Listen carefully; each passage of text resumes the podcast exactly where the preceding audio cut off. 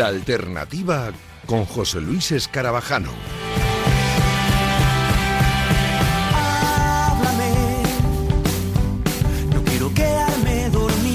Muy buenas noches, bienvenidos a la alternativa, este paréntesis musical en la radio del deporte. Bienvenidos una semana más y por penúltima vez en este año, penúltimo programa del 2022 este que arranca en la alternativa y que lo hace con muchas cosas por delante. Vamos a hablar con dos pedazos de artistas, dos eh, chicas muy jóvenes que acaban de lanzar su primer disco cada una y que prometen una carrera absolutamente maravillosa. Tenemos que escuchar también alguna novedad musical, así que vamos con todo ello y arrancamos con una artista madrileña de Carabanchel para más señas, que como decíamos ha lanzado hace bien poquito su primer álbum, que tiene muchísimo dentro, que nos va a desgranar ya. Se llama Eve.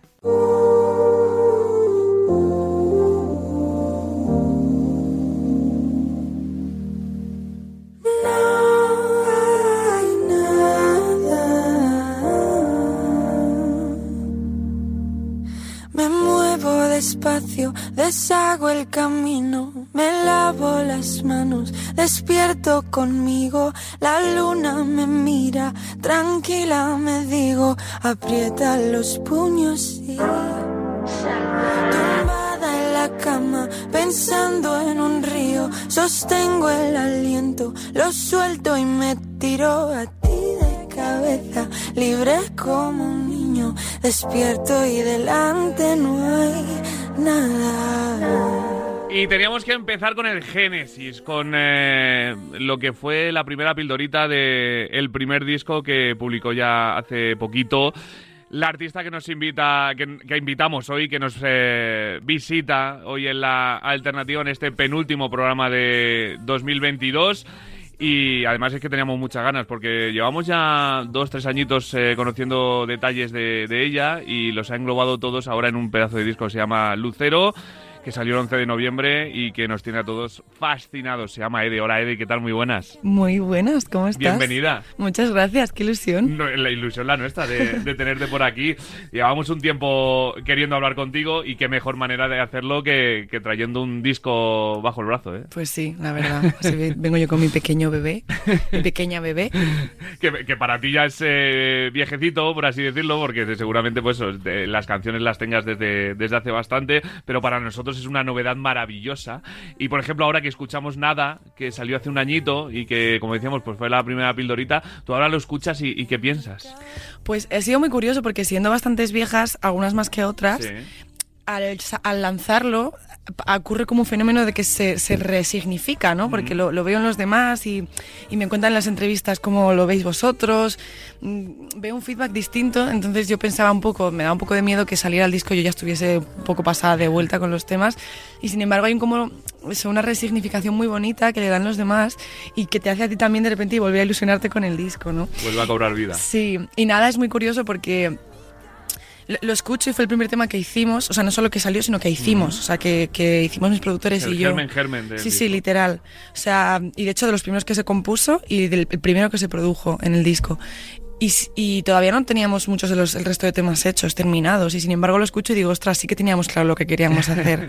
o sea, como que no, no sabíamos, lo teníamos tan claro cuando hicimos este tema, porque creo que escuchas esta canción y se ve el resto del mm. disco un poco, que también creo que pasa en cada canción y creo que eso es uno de los objetivos que teníamos y lo hemos cumplido, así que estamos muy contentos. Podemos decir que fue un gran punto de partida. Sí, sí, sí. Yo, además, lo tuve súper claro, eh, cuál fuera el primer tema que queríamos que saliera. O sea, eso a veces pasa con las canciones que parece que eligen ellas su lugar en vez de tú colocarlas en un sitio.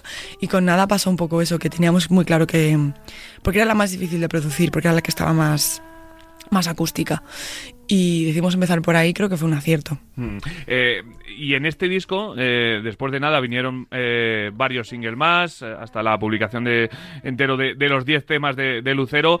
En este disco hay muchas cosas dentro, Ede. Sí, hay muchas cosas. No me quería quedar sin hacer nada de lo que me apetecía para este disco.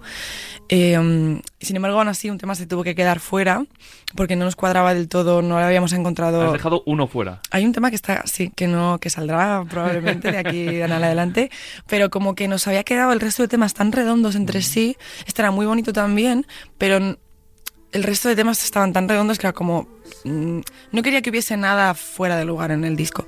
Y, a la- y sin embargo, pues hemos hecho todo lo que... O sea, yo llevaba ciertas ideas claras que quería hacer, otras los, los- mis productores las aportaron con, esa, con ese acierto que ellos tienen, claro, mm, en la inmensa mayoría de los casos con, con sus elecciones de estilo y sonoras. Y, y tiene bastantes cositas porque, porque dijimos, venga, vamos a hacer lo que nos... O sea, vamos a intentar que cada canción nos lleve a un sitio en vez de nosotros llegarle mm, como impostándole a cada canción un, un objetivo, ¿sabes? Y creo que eso se nota un poco en el, en el disco, que no nos hemos dejado nada sin hacer, pero aún así que tiene una coherencia entre sí, que creo que es lo, lo difícil de conseguir hoy en Mm. día, ¿sabes? Totalmente. Eh, y por ejemplo, ahora esa canción que ha quedado suelta, eh, ¿se queda tal cual eh, para un futuro si te apetece publicarla? ¿O, o- o crees que le vas a no, no, dar una no, vuelta? le vamos a dar vueltas. ¿Sí? ¿Sí? sí, sí, De hecho, no la pusimos en el disco porque le estábamos dando vueltas y no estábamos llegando. Y fue como, creo que esta necesita descansar. Ujú. Que la de momento la saquemos de este disco, que respiremos y la volveremos a. De hecho, claro, es que hay muchos de los temas del disco que tienen tres versiones Ujú. en estudio. O sea, algunos de ellos tienen muchísimas versiones. Y esta así estaba siendo, que estamos haciéndole muchas vueltas y de repente fue como. Es como un poco con, la, con los parejas, ¿no? Igual no es el momento ahora, igual estamos intentando forzar una cosa que no. Entonces, bueno, vamos a dejarlo llegará su respirar. momento, pero... Efectivamente. Y tengo ganas también ahora que veo el, el disco de seguir de repente. Terminé un poco quemada de mi voz y mis letras y yo, y yo, mi imaginario y mi movida, porque al final este trabajo es un poco egocéntrico a veces. Y de repente estoy volviendo a recuperar esas ganas. Es que hacer un disco tiene que ser un trabajo muy intenso. Es- Eh, ya no solo eh, eh, en, en cuanto a lo laboral, de ponerte a grabar, de, de- de- de- de todo ello, sino en lo mental y, y en, en el cansancio psicológico tiene que ser tremendo, ¿no? Es que es muy absurdo porque le damos un mucha... O sea, tú estás haciendo un disco y, y- y en general, y yo especialmente que soy muy exigente y soy muy rayada, mm, le das un hueco a ese disco y luego piensas, estoy haciendo canciones, voy a hacer muchas más, no haré algo, o sea, me voy a equivocar, o sea, como que a veces le damos una importancia, yo tengo un, amigo músico con el que nos decimos siempre, no es una operación, a o sea, no es una operación a, A corazón, corazón abierto. abierto. No es, tan, o sea, no es tan importante que a veces los artistas tenemos esta cosa de este disco tiene que ser la cosa más... imp-", Y es como... Entonces, yo a veces me agotaba de mí misma, porque al final son mi voz. Yo encima dirigía los vídeos, entonces mi cara, mi voz, mis canciones. O sea, ha, habido muchísimo equipo que ha intervenido y que ha hecho este disco lo que es, pero en esencia yo estaba empachada de mí misma, tenía un empacho de, mi, de mí misma, ¿sabes? De mi persona, de mis ideas y de mis cosas. Es como, "Ay, por favor, qué pesada. Y, ya, y por eso te digo que acabé el disco un poco diciendo, ojo, espero re- reconciliarme con estos temas porque me queda ahora presentarlos en Claro. público, tocarlos en la gira y está pasando, por suerte. Pero hay un punto en el que es agotador y es absurdo porque te ves agotada y te ves preocupada porque es que la guitarra no suena como tal y es como, Dios, yo le, claro, le conto esto a los amigos míos que no son músicos y me dicen, una tontería de, problema, no estás No, hombre, contando". cada, cada, Sí, bueno, cada cada- persona y cada profesión cada tiene sus trabajo cosas. tiene su carallo, ¿no? Eso es, tal cual. Eh, sí, pero bueno, mm, yo creo que, que lo estamos llevando bien Mm. y ahora estoy en un proceso bonito de reenamorarme un poco del disco ya porque lo veo en otras manos y en otros oídos y en otros senti- sentires y ahora estoy muy ilusionada, muy muy contenta de, de que ya he superado un poco ese cansancio y esa altura de mí misma. Hay que desconectar de cuando de uno mismo en la música y en todo en la vida, ¿eh? Te lo digo yo. Eh, por ejemplo, de, de- los vídeos que también te cargabas tú, de, de- que, claro, al, comienzo en, en este mundo tan complicado como es la música, pues eh, eres una persona instrumental total, o sea, tú te encargas de todo, pero sí que es cierto que, que este proyecto va cogiendo pozo. Y que te has rodeado muy bien. Que Bueno. hablabas antes de, de los productores de, de Vela Transa, con, con Julio, con Sergio, con, con Mario. Ahora te pregunto por las voces también que te acompañan, que creo que la mayoría han pasado por la alternativa. eh, pero claro, la importancia de rodearte bien, de, de aconsejarte bien y, y de también delegar a veces eh, Sí. es muy importante. ¿no? Absolutamente. O sea, para mí uno de los grandes triunfos de este disco, más allá de cómo suene, a dónde llegue, que sea más o menos trascendental o lo que sea, es que solo, lo han, solo han metido la mano en este disco gente que lo ha tratado con tanto cariño como yo o más a veces. Y ha sido un viaje del que he aprendido muchísimo, porque al final, pues un poco en la vida está esta cosa de rodearte de gente que sea mejor que tú, ¿no? De la que puedas aprender. En, en un montón de sentidos, ¿eh? No solo en el sentido capitalista práctico Sí. de que sea mejor que tú en el trabajo, pero, pero en este caso, ojo, he estado aprendiendo, pues los tres productores que has mencionado son gente que llevan tocando toda la vida y son unos músicos que, que alucinas.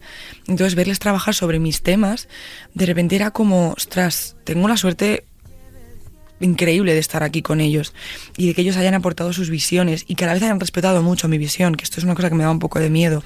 Eso te iba a preguntar, porque no debe ser fácil tampoco.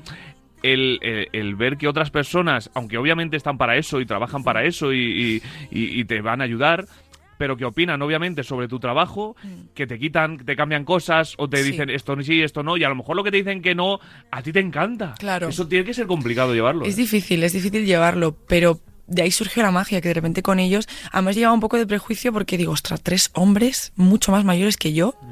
y estoy acostumbrada, estamos un poco acostumbradas a que en la industria eso normalmente venga de la mano de una condescendencia, y, de, y dije, bueno, voy a probar, bueno, no sé, hacemos un temilla, a ver, vamos. Y de repente me encontré con, con lo contrario, tío, con un respeto, con que yo veía que me trataban de igual, y eso es muy fuerte. Para mí fue choqueante porque no estoy acostumbrada. Y, y, un respeto hacia mi proyecto y hacia mis decisiones. Y yo soy muy cabezota y a veces me empeñaba, me empeñaba en movidas. De hecho, por ejemplo, el final de Lucero, que el Lucero tiene como una especie de, de coda, una especie de final que no tiene nada que ver con el tema. Y ellos como no, y yo como que lo voy a hacer. Y al final ellos me decían, pues claro, es que es tu pues disco. ellos sabían perfectamente cuándo apretarme y cuándo dejarme también, en plan, bueno, es tu primer disco y también es importante que tú hagas lo que un poco quieras. Entonces ha sido, ha sido fuerte y sobre todo luego veo un poco, miro a mi alrededor y lo comparto experiencias con compañeras y digo, ostras, he tenido mucha suerte, no es, no es muy común mm. este clic que he hecho con ellos, a nivel personal y a nivel eh, musical y a nivel profesional. O sea, que ha sido un, ha sido muy bonito el viaje. Todo eso obviamente se refleja luego en un, en un trabajo. Cuando las cosas eh, fuera de lo musical también eh, van remando al mismo sitio y, se van respetando y, y, va todo por los cauces que tiene que ir, luego el producto final en la música y en la vida en general. Cuando todo fluye bien, eh, normalmente acaba, acaba bien y ha acabado en un pedazo de disco que decíamos eh, los productores, gran parte también de, la culpa, pero es que las voces que, te han acompañado con Yoli Sa, con Ainhoa Buritrago, María Ifeu, Cora, Eva Macbel, Teyu, bueno. Sí. que tiene buenas amigas, ¿eh? Es que además son mis amigas, efectivamente. Entonces, eso es otra gran suerte que yo las miraba y decía, no me puedo creer que estéis aquí, o sea, que seáis y, nos hemos acompañado así un momento porque de, hecho ya teníamos un grupo de WhatsApp de coros, porque también hemos hecho coros en el disco de Eva y hemos hecho coros en el disco de Yoli, entonces somos como las amigas que hacemos coros para los discos. Y es muy bonito porque los hacemos desde un, o yo por lo menos, y lo, lo sentía por su parte también, y lo hablábamos desde una profunda admiración. O sea, no estaba simplemente, eres mi amiga y si me pides que haga un coro te hago lo que tú quieras, sino que más allá de eso también había una profunda admiración por nuestros respectivos proyectos. Y para mí que estuviese en este disco, aparte de por ser egoísta y que estuviesen estas pedazos de voces, también era muy simbólico y me hace mucha ilusión y cuando las oigo me emociono mucho porque es como, joder, es que además esta gente me han acompañado en todo mi proceso como de, de, generar mi identidad artística y yo las he visto de cerca y nos hemos inspirado y nos hemos visto cómo hacen unas, unas cosas tal. Entonces tenerlas en este disco para mí era súper simbólico y lo que vendrá, porque vendrán colaboración, porque me decían, me decían como no hay colaboraciones en el disco, ¿no? Con la cantidad de amigas que tienes Em, compositoras que también están lanzando sus proyectos emergentes y, despuntando. Y ya como ya vendrá, ya, ya tenemos nuestros ases bajo la manga, vuestros, nuestros temas, nuestras cositas y queremos hacerlo poco a poco y van a venir, vamos, ya no solo Ede en, el grupo de WhatsApp que tenéis con todas estas artistazas, sino eh, me da la sensación de que tenemos una generación de, mujeres que, vienen pisando fuerte eh, increíble, increíble. Que todavía creo que no se les hace el hueco que, se merecen. Hmm. Sobre todo temas festivales, por ejemplo, y, y, hmm. ciclos de conciertos, pero que, que, que, no somos conscientes muchas veces del talentazo que tenemos. ¿eh? Sí. O sea, a mí lo que me gusta es que están hablando, o sea, no nos, está no, no nos está haciendo falta generar una narrativa demasiado explícita alrededor de este grupo de mujeres porque por sí solas estamos haciendo hablar, ¿sabes? Están haciendo que se hable de ellas. ¿Qué pasa? Que esto siempre hasta que trasciende a lo más mainstream o al, trasciende a las esferas más mm, con más hegemonía de poder, pues cuesta. Cuesta. Pero por lo menos ya se está hablando de ellos, ¿sabes? Para mí un referente, por ejemplo, el que hablo mucho es Zahara. Zahara está trascendiendo y ha ido poco a poco. Y la cosa, o sea, Zahara con el talento que tiene, probablemente si hubiese sido un hombre ya hubiese estado de cabeza de cartel en muchísimos festivales porque lleva una propuesta en directo brutal, lleva ella una propuesta sonora brutal, además no se para de reinventar la tía.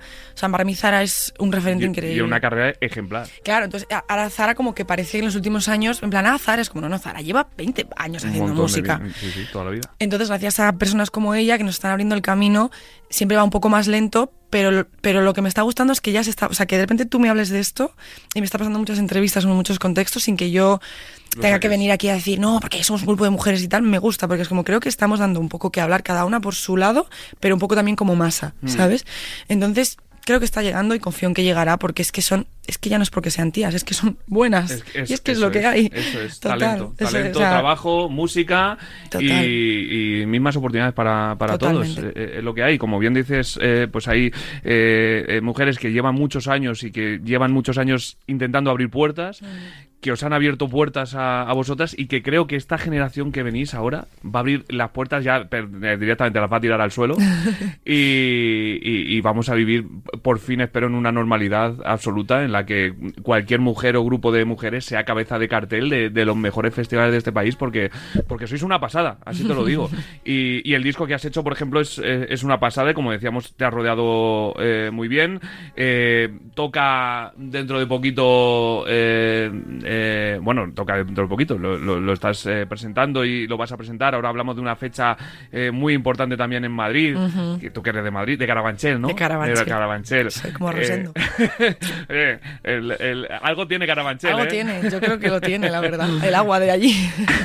Ahora te pregunto por todas las fechas y cómo va a ser la gira, pero Queríamos conocerte un poquito más, cómo surge tu amor por, por la música, porque leía un poquito de ti y, te leía decir que tú eras la típica niña que en las fiestas eh, familiares eh, pedía el protagonismo para que todo el mundo la escuchara cantar, ¿no? Sí, o sea, yo he sido muy, farandulera, más que música elevada, poética, yo lo que he sido toda la vida es una farandulera de, de una folclórica, o sea, mira cómo hacerme caso, mírame los tacones, yo en mi pueblo me, me llamaba la María Tacones, bueno, me la llamaban mis abuelos, porque yo iba a la panadería con los tacones. Con... ¿Cuál es tu pueblo? Bueno, es, es un poco pueblo de mentira porque realmente nadie de mi familia es de allí. Porque yo soy gata. Adoptiva. Es como un poco adoptivo, es el tejado de Béjar. Ah, bueno, le mandamos un abrazo sí, Sí, un abrazo al tejado de Béjar. Pues, pues iba a la panadería con los mis tacones súper pequeños. Luego no me he vuelto a poner tacones en mi vida, te diré también. Pero... Entonces sí, sí que, o sea, tenía esta cosa de que en, este en este contrato poético que se hace en el arte, en el que tú te transformas o tú mm. te permites unas licencias de comportamiento que en la vida normal no tienes, siempre he encontrado como mucho consuelo en esto, en la, en la poesía siendo la poesía, de hecho yo empecé antes realmente a, cantar solo y a bailar más que a actuar y a componer. Eso ya vino después, ¿no?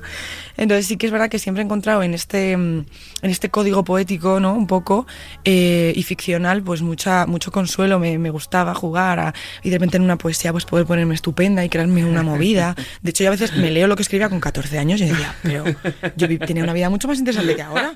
Hablaba de unos dolores y de unas cosas y unas imágenes de Ostras, yo con 14 años no me acuerdo qué me pasaba, qué me pasaba. Y es porque, bueno, siempre sigo así como muy dramática en este sentido y por suerte lo he podido, lo he podido aprovechar en, un, el momento en el que me, ahora me estoy dedicando más o menos a ello.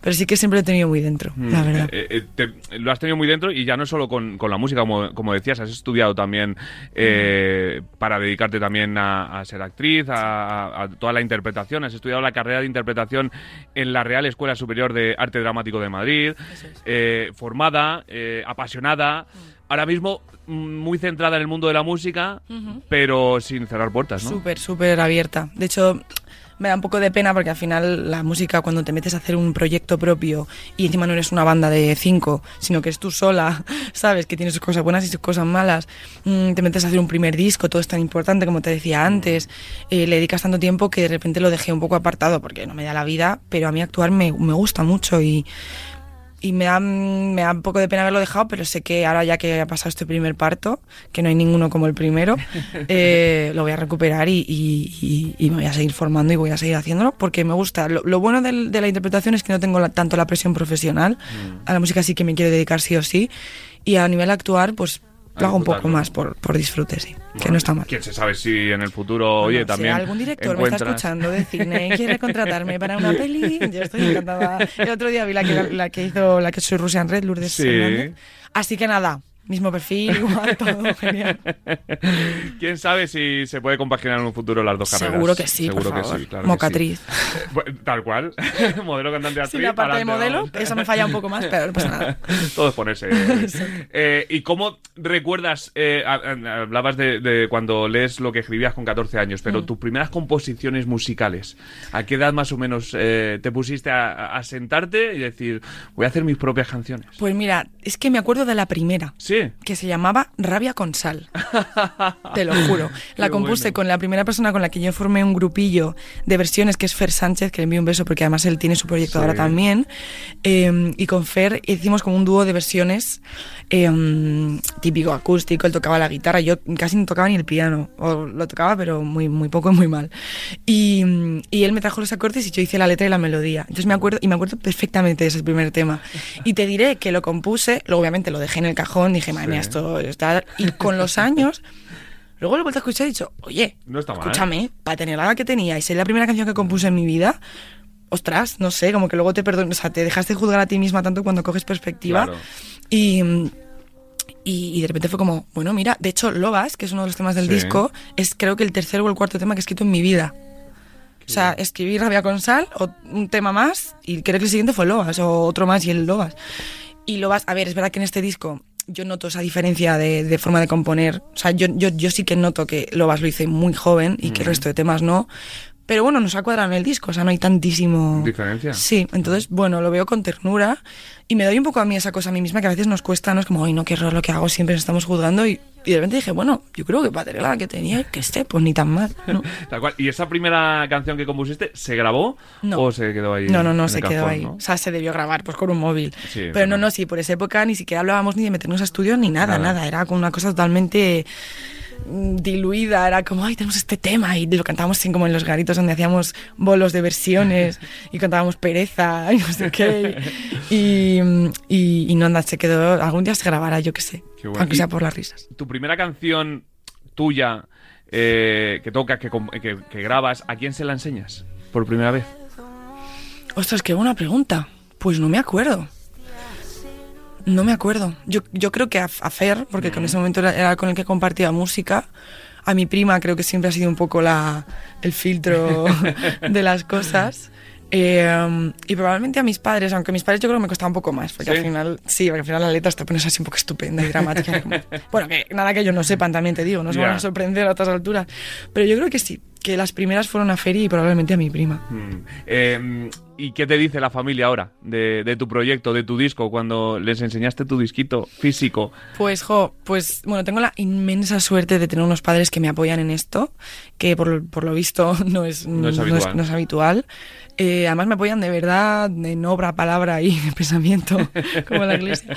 Y, y, y fue un momento porque, por ejemplo, mi madre cuando se lo enseñé, me abrazó y me dijo, eres muy valiente por haber hecho esto. Me dijo, más allá de... Sí, Puedo hablar, marico. Estoy muy tontado yo, ¿eh? Me dijo, más allá de lo que pase con este disco, más allá de lo donde llegues, si estas, estas expectativas que tenemos de éxito o no éxito, me dijo, ha sido muy valiente porque además mi madre sabe lo que a mí me ha costado hacer este disco. Además, justo coincidió mientras lo hacíamos en una etapa muy triste para mí y muy difícil. Y que ella resaltara lo valiente porque me conoce y sabe lo que me cuesta a veces sobreponerme a mí misma y continuar, me, me emocionó mucho porque, porque al final los padres te ven, te conocen ¿sabes? O sea, más Mejor que, nadie. Sí, a veces, bueno, hay casos en los que no, pero un poco por lo general, hablando de lo normativo, mmm, fue como, joder, y aparte de eso, mi padre, por ejemplo, es mi, mi road manager, casi, como quien dice, o sea, me lleva para arriba toda España, me, me, coge, me recoge, lo cargamos en su coche con el con trabajo, con los teclados. Entonces, han sido un apoyo a nivel práctico, de alimentación y formación y, y poner el dinero para que yo pueda formarme, y también a nivel emocional, que genuinamente, o sea, yo hablo con amigos artistas que a veces dicen, mi padre me apoya, pero a veces hacen los típicos comentarios de, estudia otra cosa, no sé qué. como que no es serio la Como que te apoyan, pero siempre tienen una reticencia un mm. poco a tal. Pues mis padres nunca me han apoyado, han sí que me han dicho, fórmate y estudia y no hagas un poco así el tontito, pero siempre me han O sea, yo creo que es que como me vean a mí tan ahí, confiaban en plan, es, que, ya lo tiene tan claro que, es que tiene que ser esto, ¿sabes? Entonces, y eso es una suerte. Yo en su día lo di por hecho y, y luego dije, no, tengo que valorar esto, porque no es lo normal. Claro, no, no, la verdad que no. Eh, ¿Y tú piensas mucho en perspectivas, en, en, querer dedicarte sí o sí a esto? ¿Le da muchas vueltas a eso o, o estás disfrutando del camino sin pensar nada más? Pues mira, te diré, igual estoy siendo un poco fría, pero lo que más me preocupa es lo económico. O sea, yo, o sea, yo sé que siempre voy a ser artista. lo único que sí que me rumia más es, poder vivir dignamente, poder pagarme el alquiler tranquila, e incluso comprarme una casa. Esta cosa que para mi generación es como. ¡oh! Imposible. Dios. Para la tuya y para las anteriores como la mía. También. ¿eh? Sí, sí, en, ese sentido entrasteis vosotros ahí ya en el momento. Nosotros abrimos pasos, eh, puertas a esta mierda. Al alquiler absoluto. Correcto. Eh, y eso es lo que más me preocupa, pero a nivel creativo, es que yo sé que yo tengo una pulsión, o sea de hecho, me da mucha pena porque a veces hablo con compañeros, por ejemplo, de la Resadex, compañeros que me los encuentro y les digo, ¿qué tal? ¿Qué estás haciendo? No, soy camarero. No, tú eres artista. Y mm. ahora estás poniendo copas, ahora estás sirviendo cafés porque la vida es así. Pero yo te he visto y tú eres actor. Y tú eres artista, ¿sabes? Mm, entonces, no me preocupa ni triunfar, te lo juro, o sea, es que, y no lo digo por, no me estoy haciendo lo humilde, es que realmente no me veo llenando estadios ni ganando Grammys, o sea, lo único que me preocupa es yo convivir dignamente, solo de, la música y puede ser componer para otros, producir, tal, tal, tal. Es que es el único, la única expectativa que tengo y lo que me preocupa. Y lo que sí que a veces me da cosa, por decir, ostras. Pero a nivel más allá de, pues eso, de objetivos y premios y tal, es que te juro que no sé, nunca lo, nunca lo he planteado desde ahí. A ver, que si gano un Grammy, genial, te diré también, no me voy a poner aquí. no cerramos la puerta Exactamente. Eh, y lo más bonito del mundo de la música, eh, en esta carrera todavía tan cortita que tienes, porque eres insultantemente joven, pero en, lo que estás descubriendo de la industria, del contacto con los, con los fans, de los directos, de la composición, ¿qué es lo más bonito para ti, lo que más te gusta? Pues lo más bonito es ver cómo tus temas mm, crecen en, otros, en otras personas. O sea, como tú has hecho una movida en tu habitación que a veces piensas que no le interesa a nadie y luego te escuchas y dices, ¿esto a quién le interesa? Y de repente te escribe la gente, te dice lo que ha sentido. Bueno, el otro día, sin ir más lejos, para unirlo un poco con este mundo que, en el que vivimos en Radio Marca, Sara Carbonero hizo un post en Instagram y puso que una canción mía le había salvado en los, en los días que ha estado de operaciones y de hospitales bueno, esto es un caso sonado porque es ella, pero, pero en general, cuando me pasa esto, digo, es que me parece surrealista, que un tema que yo he hecho con mis movidas, que además a veces me han molestado tanto, y con unos dolores que he tenido que a veces me han estorbado y que los he odiado, en plan, ay, ¿por qué no puedo ser normal y no sufrir tanto? Y de repente que alguien lo tome, porque además es lo bonito de la música, porque una vez un amigo me decía, ¿no te da miedo que la gente escuche tus canciones y sepa tanta intimidad de, ti? Sí. Y yo le dije, es que cuando escuchamos, cuando consumimos arte, lo que buscas es identificarte tú. Tú nunca piensas en el autor, a no ser que sea una cosa súper autobiográfica, ya no biografía o de cosas así como muy, muy, muy hardcore. Pero las que las haces tuyas. Claro, pero tú realmente cuando escuchas a un artista no estás pensando, ¿a qué le habrá pasado? Sino que lo bonito es que tú buscas como cuando alguien te dice, Buah, es que esta canción parece que la he escrito yo. Sabes que, por ejemplo, con Tranquila me pasó mucho en su día, que había mucha gente que era como yo, de no quiero estar tranquila, ¿no? y eso es lo que a día de hoy, como que no me acostumbro, o sea, me sigo sintiendo como la primera vez que me lo dijeron, tío.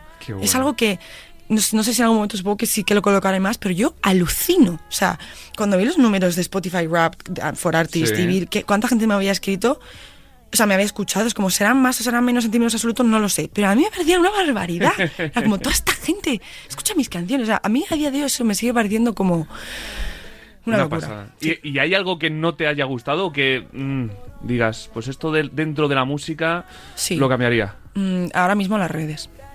Las redes sociales. La, presencia que nos exige en redes para para continuar con nuestros proyectos y amplificarlos, que la entiendo, o sea, no, no me voy a poner, o sea, sé perfectamente por qué se pide y es lo que es el, nos toca jugar a este juego. Mm. Pues hace unos años era irte a una mayor con una maquetita grabada en un CD y ahora es todo mucho más fácil en algunos sentidos, pero es que ahora la promo es casi mi vida es la promo, ¿sabes? Me decían como, no, intenta subir TikToks, que se vea un poco lo que haces, pero más cotidiano, pero entonces como entonces en mi casa me tengo que grabar haciendo movidas, o sea, es la invasión de mi cotidianidad. Y hay gente a la que se le da bien y le gusta. Mm.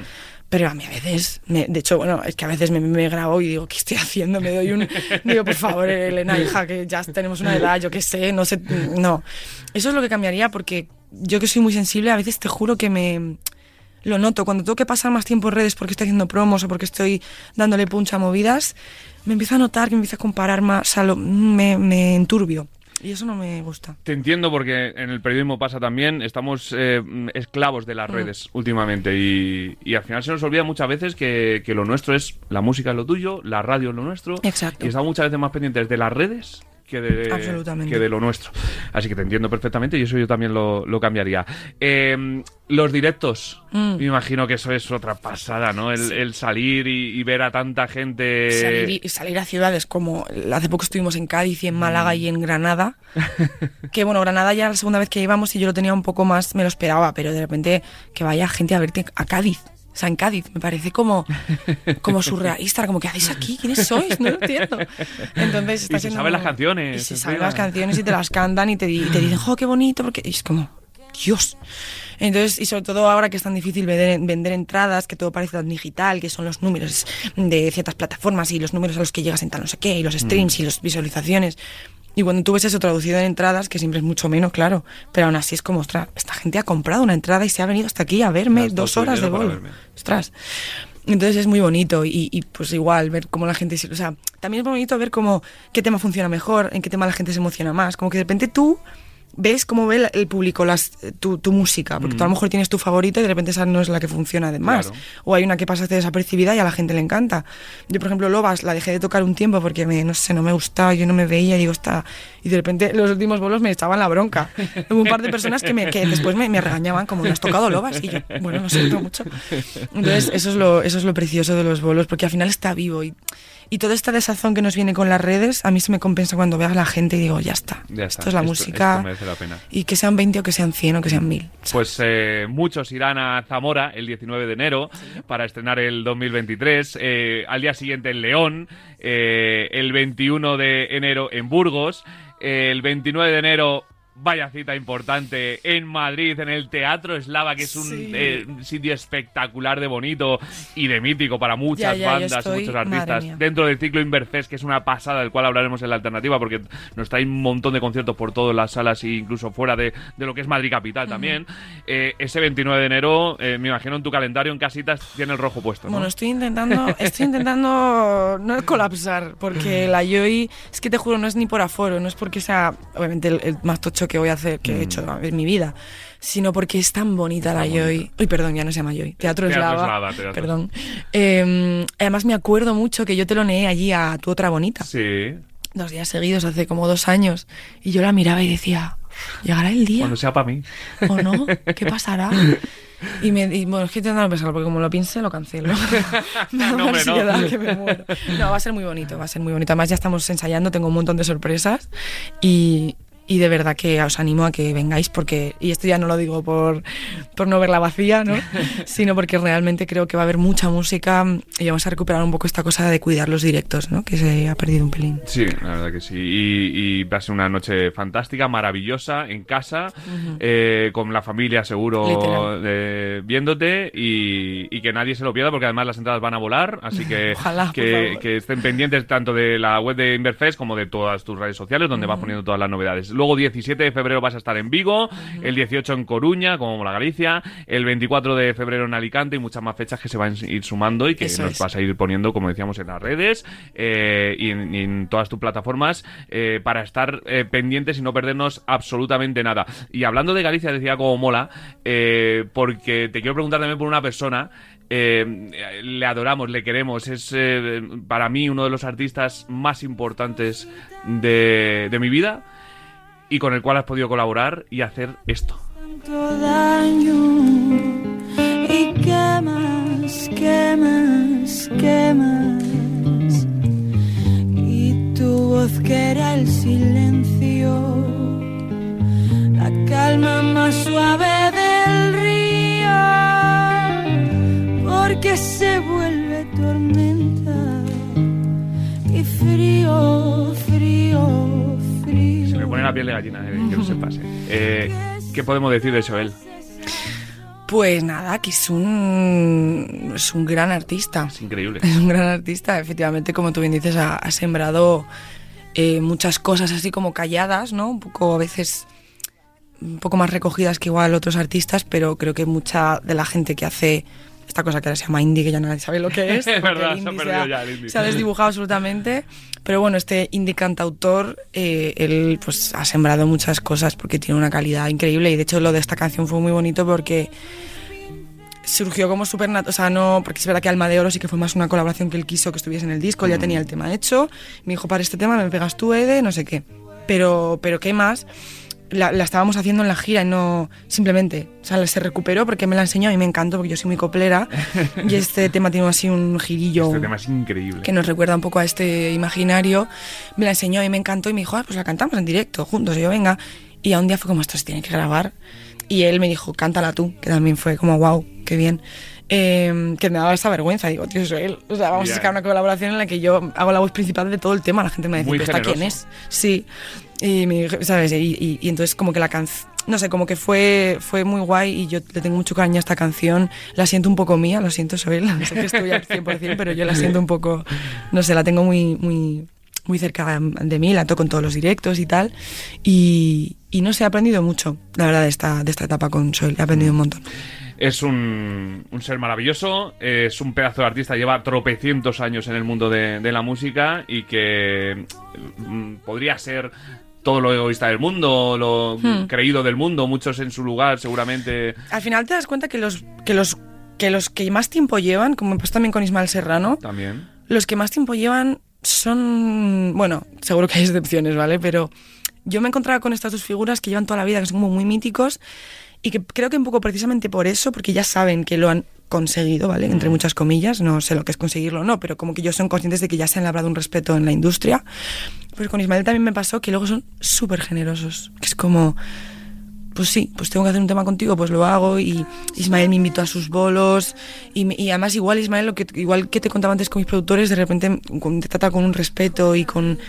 Me preguntaba muchísimo, ¿cómo, ¿y ahora cómo lo hacéis? ¿Y qué tal? ¿Cómo llevas esto? ¿Y qué tal? Y es como, joder, qué gusto encontrarse con algo, con algo así.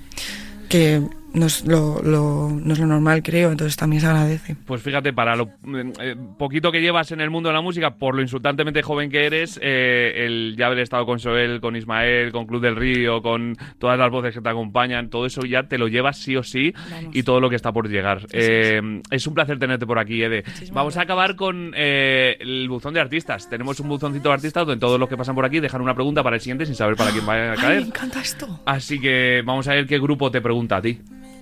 Hola, buenas tardes. ¿Qué tal? Somos Royal Flash y queríamos haceros eh, la siguiente pregunta. Vamos a ver.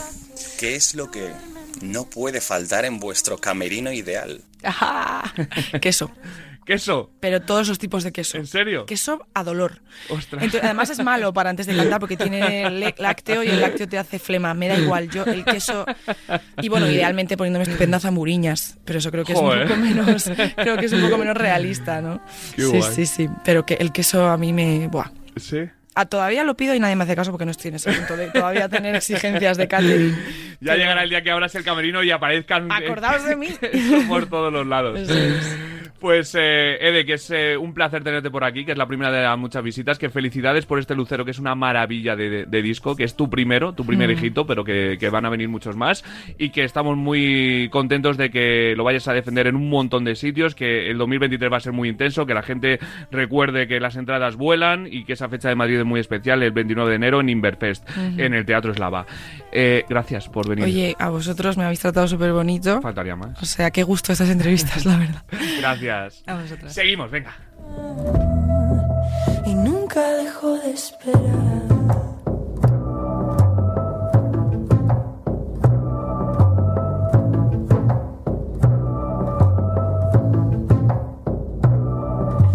Dime qué es lo que quieres de mí. Yo solo tengo estas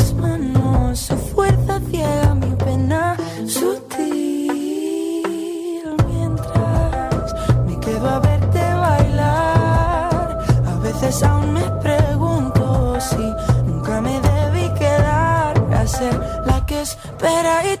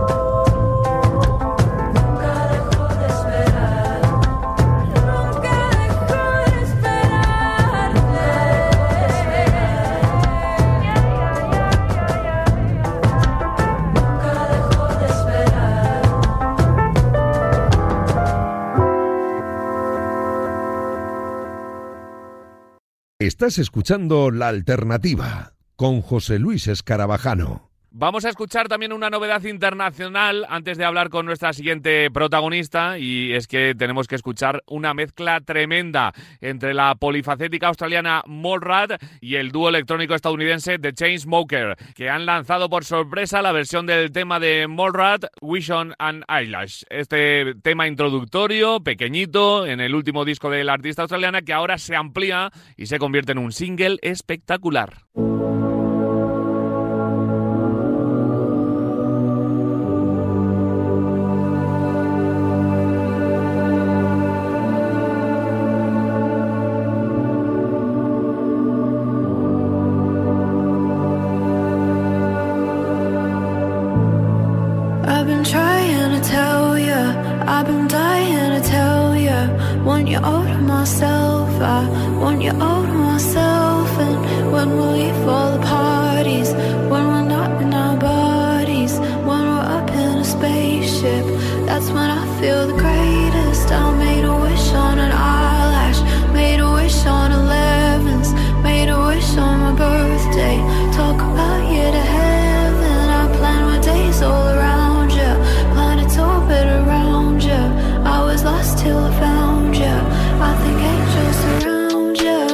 think angels surround you. I think angels surround you. I think angels surround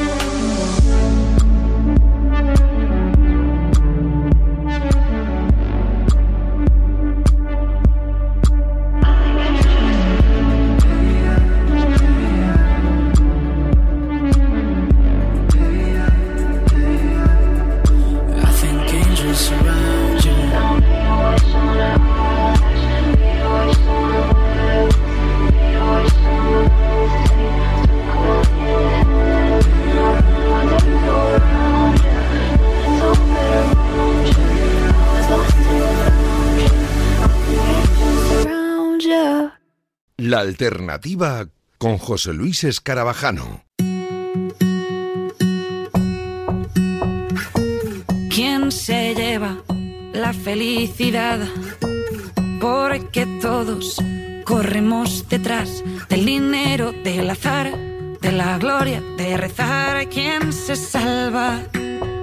Cuando nadie se salva. Y en este penúltimo programa del año tenemos a otra pedazo de artista, después de hablar con Ede, tenemos a otra artista con mayúsculas que ha lanzado hace bien poquito también su primer disco. Hablábamos con ella hace un tiempecito cuando lanzaba LP veintitantas primaveras y, y ahora llega con un gran trabajo, con su concierto en el balcón, mi concierto en el balcón, así se llama el primer disco de Paula Mateus que se pasa otra vez por la alternativa. Hola Paula, ¿qué tal? Muy buenas. Hola, muy buenas. ¿Cómo estás? Pues la verdad que muy contenta y bueno, ahora he tenido unos días de parón después de meses de locura, o sea que también agradeciéndolo. Hay que parar de vez en cuando también, hay que coger un poquito de, aire. Eh, dentro de poquito, seguro para el 2023, te, tenemos por aquí por los estudios, pero no queríamos dejar pasar este 2022, eh, en este penúltimo programa de, la temporada, de, de hablar de un año para ti muy importante porque se ha publicado tu, tu primer disco, Paula, que son como palabras mayores, ¿no? Es como decir, ostras, esto, esto va en serio, ¿no? Bueno, además, eh, la historia es bonita porque realmente íbamos a hacer un EP, pero después del concierto que tuvimos en en Madrid y viendo que tenía un montón de canciones todavía sin editar, al final pues también fue bonito porque hicimos, hicimos una apuesta de decir, venga, vamos a hacer el disco, el primer disco de, como se hacía antiguamente, 11 canciones y han salido muchas inéditas eh, con el disco y, están funcionando fenomenal. Así que imagínate la ilusión que, tenemos todos. Que este disco se lo dan en las manos a la pequeña Paula cuando era pequeñita y hubiera flipado en colores, ¿no? No, no, y, a la pequeña no, hace dos años también hubiese flipado en colores. Hombre, es que eh, ya no es solo por el disco, por lo bonito que es el disco, por dentro y por fuera, eh, sino también por la gente que te rodea, con Rosalén, con David Otero, eh, con Despistaos, con, con Ciudad Jara. bueno, has decidido rodearte bien para, para hacer el disco, ¿eh? Pues es que además lo bonito de este disco, que además yo creo que ha sido como recoger los frutos un poco de el primer EP que hicimos en Veintitantas Primaveras, que mm. funcionó muy bien y, que lo hicimos puramente eh, de mi puño y letra y sin ninguna colaboración y como que esta vez como que ha sido como fácil, ¿no? Encontrar gente y, que además, ostras, eh, pues gente que, que ha guiado toda mi vida, que se ha sumado a mi proyecto y, es increíble. Eh, dentro de todas las colaboraciones, eh, quería preguntarte por, por eh, esa colaboración, ese, ese tema junto a Ciudad Jara de, de, Valientes de Sofá, que es una canción muy especial para ti, ¿no? Sí, bueno, es que la época que yo escribí Valientes de Sofá también fue una época en la que yo descubrí a Ciudad, a Ciudad Jara, mm. que obviamente era, era la raíz, y luego ya Pablo hizo su proyecto. Sí y yo estaba enamorada de él, de su proyecto, de su voz, de sus letras y para este disco era como de verdad que yo quiero eh, contar con Pablo y, además en esta canción que creo que, le viene al pelo y además dije quiero que él aporte algo, o sea no quiero que la canción se quede igual y de hecho un par de versos son de, son de Pablo cuando la, cuando la reeditamos.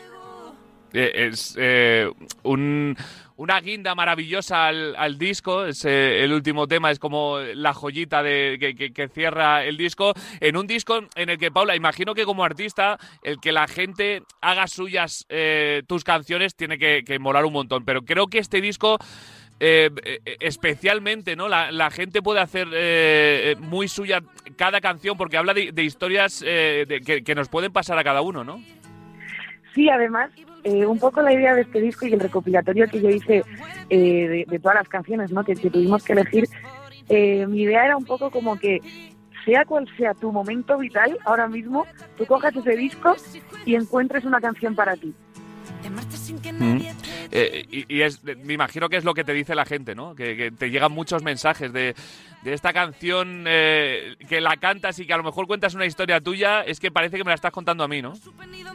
Sí, y además, hay, mira, por ejemplo, hay un tema que se llama No soy yo, eres tú, que, me está escribiendo mucho la gente por esa canción, eh, precisamente porque es algo que, nos ha pasado a todos, ¿no? que nos han dicho, mira, no eres tú, soy yo, y que, y que a veces es como una frase que nos da mucha rabia, ¿no? que porque es como, pues obviamente eh, no he sido yo, yo he intentado hacer las cosas bien. Eh, y bueno, como justamente por esa canción me está escribiendo un montón la gente de, joder, gracias por poner estas palabras en, en canción, ¿no?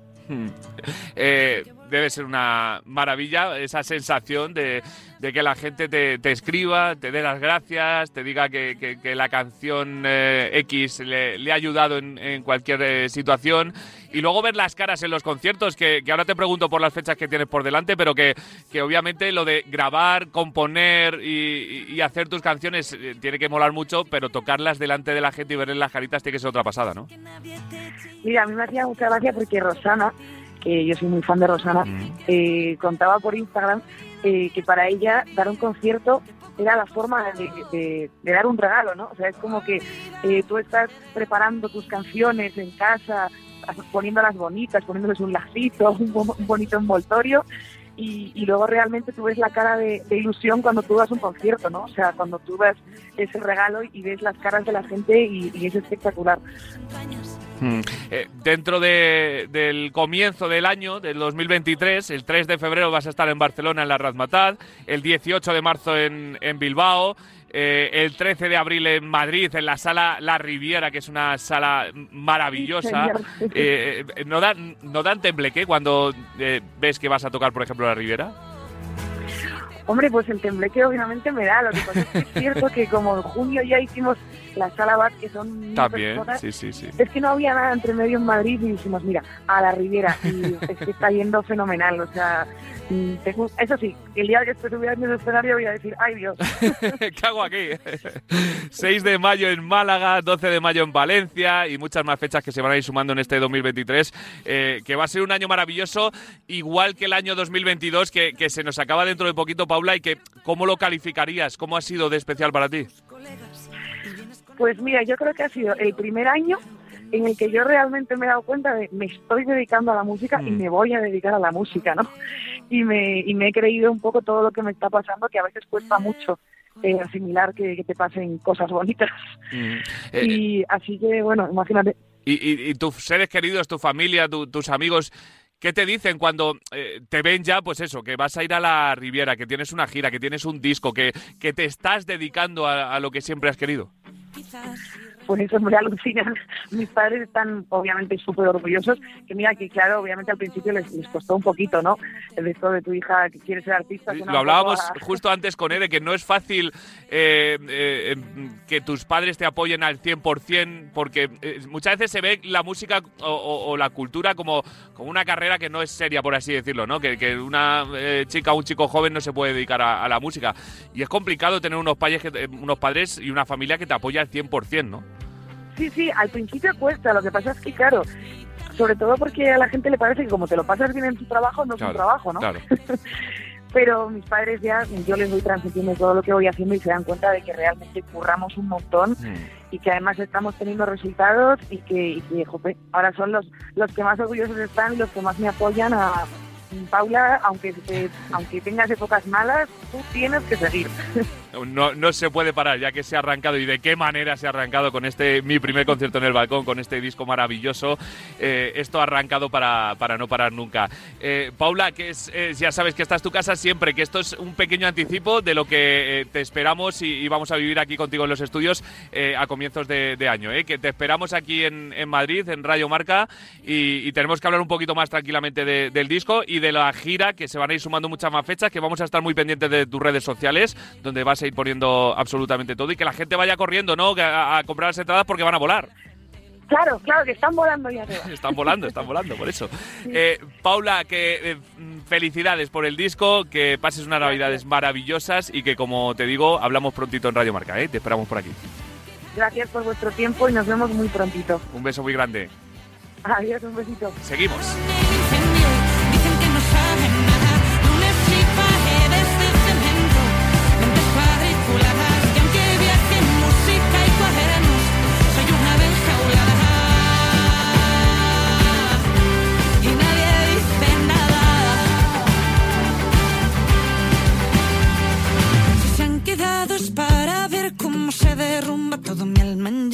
Ellos provocaron el incendio y dicen que no saben nada. Lunes y paredes de cemento, mentes cuadriculadas. Y aunque viajen música y